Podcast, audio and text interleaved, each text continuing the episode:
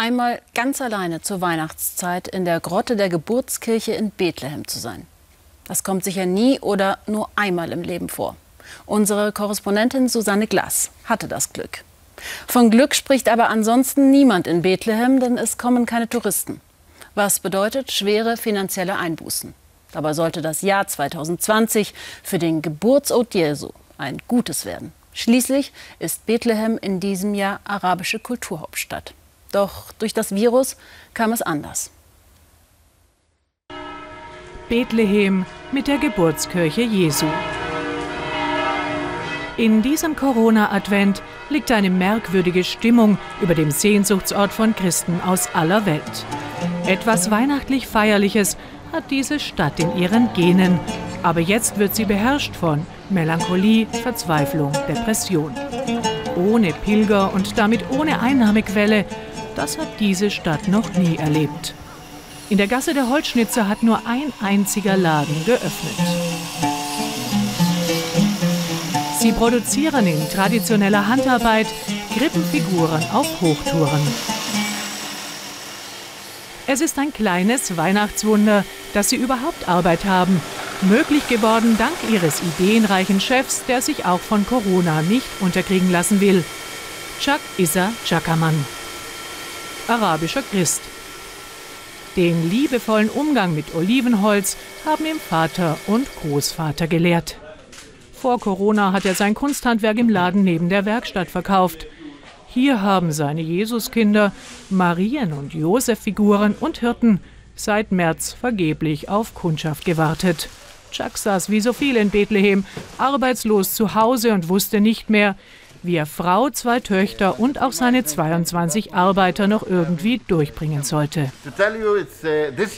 Dieses Jahr war bisher das schlimmste meines Lebens.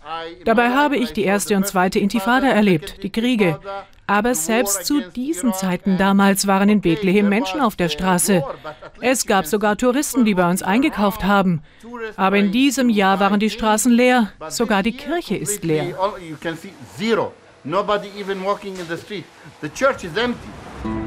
Die weltberühmte Geburtskirche steht bei Chuck direkt ums Eck. So leer, sagen sie hier, sei es seit den Pilgerströmen der Kreuzfahrerzeit nicht mehr gewesen. Zum Vergleich Archivbilder. 2019 kamen mehr als drei Millionen Touristen nach Bethlehem. Die Kirchenbesucher mussten oft stundenlang warten, bis sie ins Untergeschoss der Kirche kamen, wo sich laut Überlieferung die Geburtsgrotte Jesu befand. Jetzt haben wir diese Kapelle für uns alleine. Und wieder ist es ein Gefühl zwischen besinnlich schön und traurig einsam zugleich. Am Mittag zieht vor Chucks Laden wieder einmal ein Trauerzug vorbei.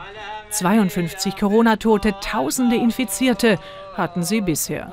Bethlehem war die erste Stadt in den palästinensischen Gebieten, in der die Pandemie ausgebrochen ist. Eingeschleppt durch Pilger. Deshalb wurde hier seit März ein rigoroser Lockdown verhängt. Chuck hat die wirtschaftliche Not erfinderisch gemacht.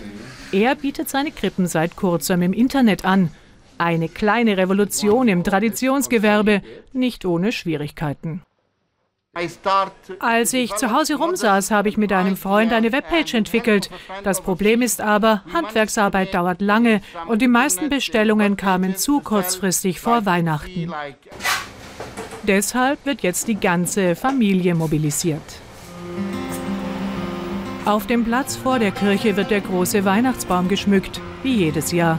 Wenigstens der Baum soll Normalität vermitteln. Chucks Arbeitstag ist zu Ende, die Sorgen fahren mit. Wir haben eine sehr schwache, arme palästinensische Regierung, die es sich nicht leisten kann, Arbeitslosengeld zu bezahlen. Es gibt hier Leute, die haben seit acht Monaten überhaupt kein Einkommen. Die Beziehungen zwischen der palästinensischen Führung und US-Präsident Trump waren zerrüttet.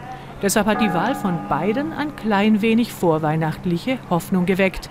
Auch bei Chuck und seinen Töchtern. Maybe. Ja, vielleicht. Vielleicht bessert sich die Lage mit beiden.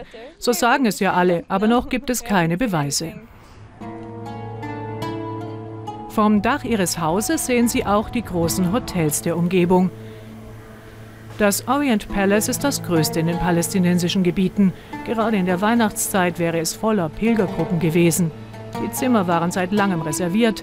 Nun wirkt es, als sei im März die Zeit stehen geblieben. Alles liegt im Dornröschenschlaf. Besonders tragisch für Leif Abu Romane und seine Familie, weil sie kurz vor der Pandemie noch viele Millionen Dollar in einen weiteren Ausbau gesteckt hatten.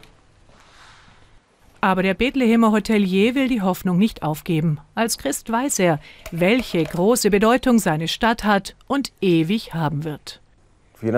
Ich kenne Touristen, die würden alles dafür geben, einmal im Leben das heilige Land zu besuchen. Ich sehe es an ihren Gesichtern, wenn sie bei mir im Hotel ankommen, wie glücklich sie sind, weil sie in Bethlehem die Erfüllung ihres Glaubens finden.